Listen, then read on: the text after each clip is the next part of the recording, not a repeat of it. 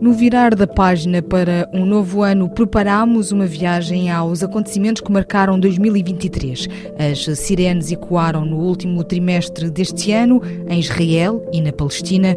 Israel decretou estado de alerta de guerra depois de ter sido alvo de um ataque pelo grupo Hamas a 7 de outubro. O líder do braço armado do grupo palestiniano confirmou a ofensiva e disse ter disparado mais de 5 mil rockets nesse dia. O ataque do Hamas durou mais de uma hora e tirou a vida a pelo menos 1.200 pessoas. Em resposta a este ataque sem precedentes, Israel anunciou um cerco total a Gaza, sem eletricidade, comida e combustível. É a partir do enclave palestiniano onde vivem cerca de 2,3 milhões de pessoas, que o grupo Hamas se defende. O governo israelita recruta 300 mil reservistas para ir para a ofensiva. Ivo Sobral, especialista em relações internacionais, alertava no dia 9 de outubro que Gaza vai ser o início de uma grande crise que vai atingir todo o Médio Oriente. Ora bem, neste momento estamos a observar um evento histórico uh, que nos últimos 50 anos não existiu uma perda de vida tão grande como neste, no que aconteceu nestes últimos dois dias em Israel. E, portanto, uma coisa que nós podemos prever é que existirão consequências nas próximas 24 a 48 horas, onde Israel irá montar, obviamente, uma operação militar, não só para tentar securizar uh, o resto das fronteiras com a faixa de Gaza, como irá, obviamente, lançar uma ofensiva por via terrestre para Gaza. Quatro dias depois do ataque, a 11 de outubro, o número de mortos e feridos entre Gaza e Israel não para de aumentar. A deputada em Portugal do Bloco de Esquerda, Joana Mortágua, defendia que os mesmos princípios de direito internacional e direitos humanos levam a estar solidários com o povo da Palestina e a condenar a utilização de reféns civis como arma de guerra. É possível estar ao lado da causa palestiniana e condenar o massacre de civis exatamente pelas mesmas razões uh, os mesmos princípios de direitos humanos, de defesa da legalidade internacional, devem levar-nos a defender a causa palestiniana. A Palestina é um território e um povo ocupado, vítima da apartheid, vítima de tentativas de limpeza étnica, vítimas de inúmeros massacres, inúmeras prisões arbitrárias, inclusive de crianças, e, portanto, tentativas de extermínio. São os mesmos princípios de direito internacional e direitos humanos que nos levam a condenar isso e nos levam vão estar solidárias com o povo da Palestina, que agora nos levam também a condenar o massacre civis e a utilização de reféns civis como arma de guerra. O ataque de uma escala de violência sem precedentes desde a criação de Israel em 1948 despertou medo no país e fora dele. Cerca de 240 pessoas, incluindo dezenas de crianças e octogenários, foram feitos reféns, determinado em aniquilar o Hamas, classificado como organização terrorista pelos Estados Unidos, pela União Europeia e por Israel. O exército israelita responde com bombardeamentos massivos em Gaza Gaza e insta os civis a fugirem para o sul. A 27 de outubro, Israel lança operações terrestres no norte do território, das quais assume gradualmente o controlo. Henrique Zimmermann, jornalista baseado em Israel, fazia a 7 de novembro o balanço do primeiro mês de guerra entre o Hamas e Israel. Há um antes e há um depois. O dia 7 de outubro mudou a realidade israelita, eu acho, de uma maneira total. Há quem diga que estamos agora, eh, quando esta guerra acabar, isto vai ser o Estado de Israel 2.0. É uma nova etapa, porque nunca tinha acontecido uma coisa assim. Ou seja, Israel viveu muitas guerras, viveu muitos atentados terroristas, viveu ondas de suicidas, viveu ondas de mísseis lançados desde o Iraque. Mas nunca tinha acontecido que num mesmo dia 1.400 israelitas tenham tenham sido assassinados, mutilados, violados durante horas por 3 mil homens de um grupo terrorista. É sem dúvida o dia mais trágico da história judaica desde a Segunda Guerra Mundial. Ao 47º dia de conflito, o governo israelita dá a luz verde a um acordo para garantir a libertação de 50 reféns detidos pelo Hamas em troca de prisioneiros palestinianos e de uma trégua de quatro dias na faixa de Gaza. A ajuda humanitária finalmente chega e entra em vigor a 24 de novembro. Um cessar-fogo de quatro dias, prorrogado por 48 horas, segundo o Hamas e o Qatar, mas insuficiente, segundo as agências das Nações Unidas. 50 reféns eh, são libertados em conformidade com o acordo, em troca de libertação planeada de 150 palestinianos detidos em Israel passagem pelo ano destaca também um acontecimento que nos chega de 2022, a invasão russa na Ucrânia. Em janeiro, o exército russo, reforçado por 300 mil reservistas e apoiado pelos paramilitares do grupo Wagner, volta a atacar Donbass, no leste da Ucrânia. A 23 de fevereiro assinalou-se um ano do início da invasão russa na Ucrânia, um conflito que tirou a vida a milhares de pessoas, destruiu infraestruturas e mudou um país. No último ano, com a ajuda de aliados, Kiev resistiu aos ataques russos e acreditou na vitória. O investigador no Instituto Português de Relações Internacionais, Carlos Gaspar, explicava-nos na altura, nas nossas antenas, as consequências que este conflito pode ter a longo prazo. Esta guerra não é apenas uma guerra entre a Rússia e a Ucrânia. A invasão russa da Ucrânia é uma guerra europeia que alterou profundamente aquilo que são a arquitetura de segurança europeia, as fronteiras da Europa e, eh, no limite, a própria paz europeia. A invasão russa da Ucrânia marca o fim da paz europeia, uma longa paz. Não há uma guerra entre Estados na Europa desde 1945 e nos últimos 30 anos havia um esforço os casos, o conjunto dos países uh, europeus para integrar, reintegrar a Rússia num espaço europeu, ou se preferir, num espaço euroatlântico. Isso foi definitivamente comprometido pela decisão do presidente Putin de invadir a Ucrânia. Essa decisão é uma decisão trágica para a Europa, mas sobretudo é uma decisão trágica para a Rússia e para a Ucrânia. Como referiu, a Ucrânia está a ser destruída por uma agressão brutal de uma potência vizinha. A 9 de março, Kiev fica sem eletricidade e em Lviv os ataques fazem mortos entre os civis. A frente de combate acontece em Bakhmut, onde a situação é crítica e metade da cidade já estava nas mãos do grupo Wagner. Em maio, Moscou acaba por reivindicar a captura de Bakhmut no final da batalha mais longa e sangrenta desde o início da invasão russa, 24 de fevereiro de 2022. A contraofensiva de Kiev, aguardada por aliados ocidentais, foi lançada no início do mês de junho junho para tentar reconquistar territórios ocupados por Moscovo. Apesar da ajuda militar ocidental, o exército ucraniano só conseguiu retomar aldeias no sul e no leste do país. A 24 de junho, combatentes do grupo Wagner marcham em direção a Moscovo. O presidente Vladimir Putin denuncia a traição do líder Yevgeny Prigozhin, que ordena aos homens que voltem aos postos. A morte dois meses depois deste chefe do grupo Wagner num acidente de avião levantou questões com os ocidentais e a Ucrânia a suspeitarem do envolvimento do Kremlin.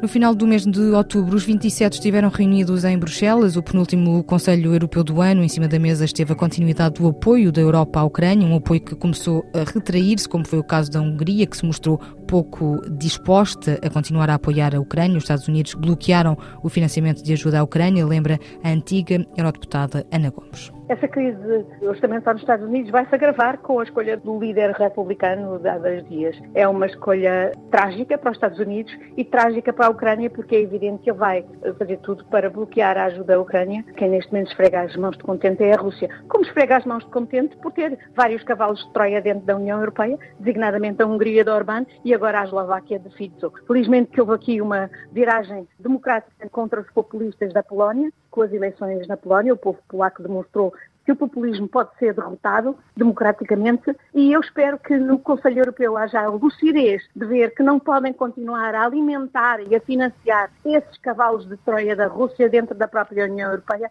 que minam não apenas a solidariedade com a Ucrânia, mas minam a própria União Europeia, porque o objetivo da Rússia, em última análise, é destruir a União Europeia. E por isso acabou o tempo das ilusões e acabou o tempo da hipocrisia. O Conselho Europeu tem que assumir que tem dentro de si alguns países que funcionam como cavalos da Troia de Putin e não pode continuar a alimentá-los e a financiá-los. Segundo o Observatório Europeu Copernicus, os meses de junho a outubro foram os mais quentes alguma vez registados. Estas temperaturas foram acompanhadas por secas, incêndios ou furacões. O Canadá viveu um ano de incêndios florestais com mais de 18 milhões de hectares queimados e 200 mil pessoas deslocadas. A Grécia foi também atingida por incêndios durante o verão.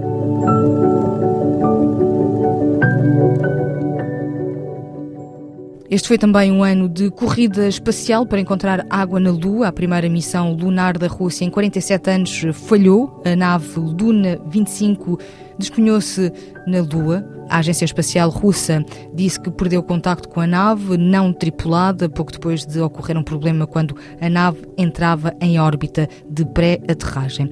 O astrofísico e especializado em ciências espaciais moçambicano Cláudio Moisés Paulo lembra que a Rússia quis mostrar a sua hegemonia. Para mim, era uma forma que a Rússia também estava a arranjar para mostrar a sua contínua supremacia militar e em termos de tecnologia. É uma pena que a missão falhou, porque se eles tivessem sucedido, seria um marco internacional muito grande. É a primeira do gênero a chegar no Polo Sul, porque as outras missões tinham mais tendência a estar na região equatorial e a parte polar sul tem muitos mistérios, porque a maneira como nós recebemos as imagens da parte polar sul dá-nos indicativos de que pode haver presença da água e assim como uhum. a presença de outros minerais. Para a Rússia seria uma excelente estratégia para mostrar também a sua hegemonia em termos de tecnologia. A Rússia fracassou, a Índia, se tiver sucesso, vai mostrar um passo muito importante na corrida espacial e de uma forma pacífica, sem ter que se preocupar em mostrar para o mundo que tem hegemonia espacial e tecnologia espacial e militar e por aí, porque a Índia parece estar numa situação pacífica sob o ponto de vista militar. A Índia é capaz de fazer história. E a Índia tornou-se o quarto país do mundo a conseguir aterrar na Lua depois dos Estados Unidos, da Rússia, na época da União Soviética e da China.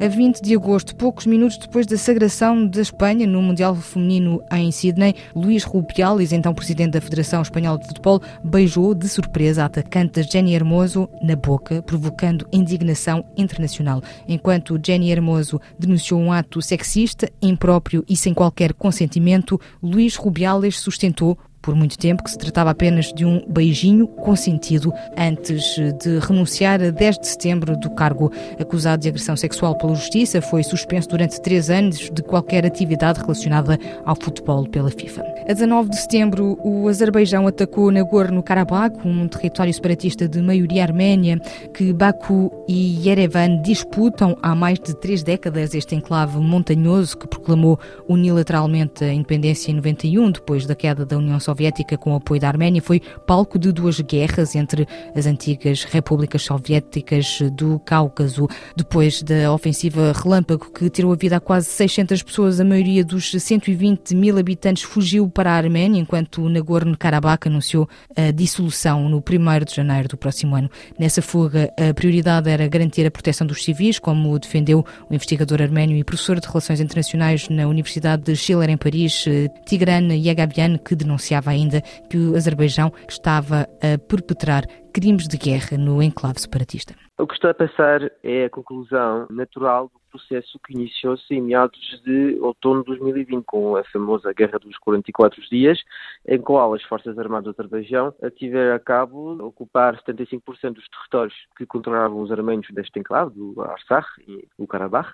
O Azerbaijão consideraram, naquela altura, que não tinham logrado todos os seus objetivos. Os objetivos era a ocupação total desta zona, proceder a uma limpeza étnica sem nenhuma dúvida, mas também controlar umas partes do território do sul da Como uma zona ultra estratégica, porque, como se vê no mapa, o Azerbaijão é dividido em duas partes. Tem um território do Azerbaijão, um território que chama-se Nakhichevan, que é situado entre a Turquia e a Arménia, e o objetivo do Azerbaijão é obter também um corredor estratégico para eh, efetuar uma ligação terrestre. Mas o que está a passar agora na, no enclave do Karabakh é uma situação completamente desesperada, porque já metade da população, a metade dos 120 mil civis arménios, fugiram pelo corredor do Lachin, chegaram em Arménia em condições dramáticas, porque estamos numa sequência em qual ocorreu nove meses de bloqueio alimentar. Trata-se de uma população que sofre de fome, sofre de falta de medicamentos, eh, é uma situação humanitária explosiva, uma crise humanitária, porque esta é uma população que eh, não beneficiou de nenhuma ajuda da Cruz Vermelha ou uma ajuda muito limitada para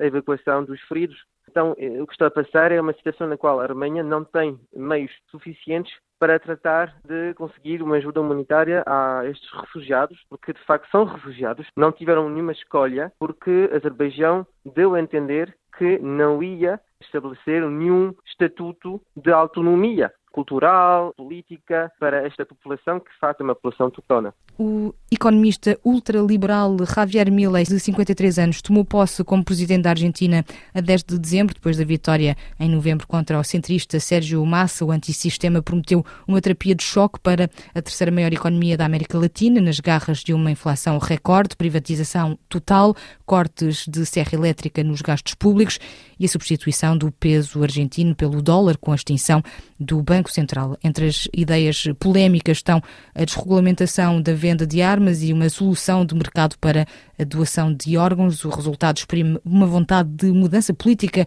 e foi recebido com surpresa, como descrevia na altura o jornalista argentino nas nossas antenas, Dúlio Moreno. Eu acho que sim, que foi uma surpresa pois é um resultado que, na verdade, é bem diferente do que aconteceu na primeira volta. Certamente que eh, as possibilidades eram uma caixa de surpresas. Eu acho que esse resultado pode-se explicar se é que é possível pensar na desesperação da Argentina. Muitas pessoas pensam numa inclinação total da população argentina à extrema-direita e eu também o que penso que acho é qual é o nível de desesperação das pessoas aqui neste país ao, ao ponto de votar um candidato totalmente extremo, somente expressar uma vontade de mudança àquilo que a política argentina tem oferecido nestes últimos 15 ou 20 anos.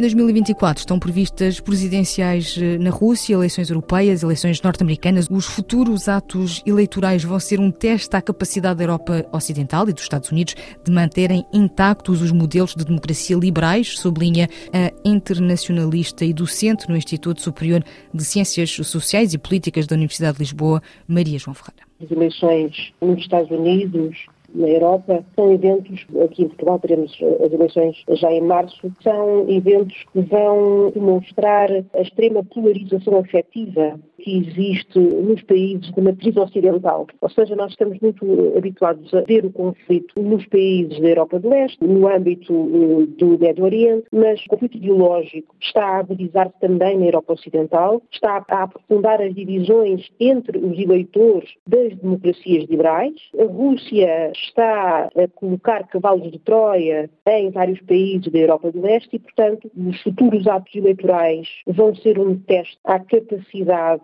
da Europa Ocidental da Europa como um todo e também dos Estados Unidos de manterem intactos os seus modelos de democracia liberal numa altura em que a própria China já se apresenta, e a própria Rússia também, já se apresentam como modelos de governação alternativos baseados numa reformulação da autocracia e baseados numa nova forma, digamos assim, de olhar para as práticas democráticas. Tanto a China como a Rússia têm constituído alternativas ideológicas à forma de governar as populações e esses modelos, tanto o modelo chinês como o modelo russo, sobretudo o modelo chinês, são bastante atrativos para uh, outros países fora da Europa, sobretudo na Ásia, na América Latina, em África, onde a China tem feito uma verdadeira campanha no sentido de promover o seu modelo de autocracia. Estes actos eleitorais que se avizinham agora em 2024, porque são marcados por uma profunda polarização afetiva, ou seja, por uma divisão das, ideológica nas sociedades, veja-se o que está a acontecer nos Estados Unidos, vão testar a capacidade dos países ocidentais em fazer frente a uma nova vaga de autocratização no sistema internacional e a um recuo do processo de democratização que emergiu com a Revolução dos Cravos em 74 em Lisboa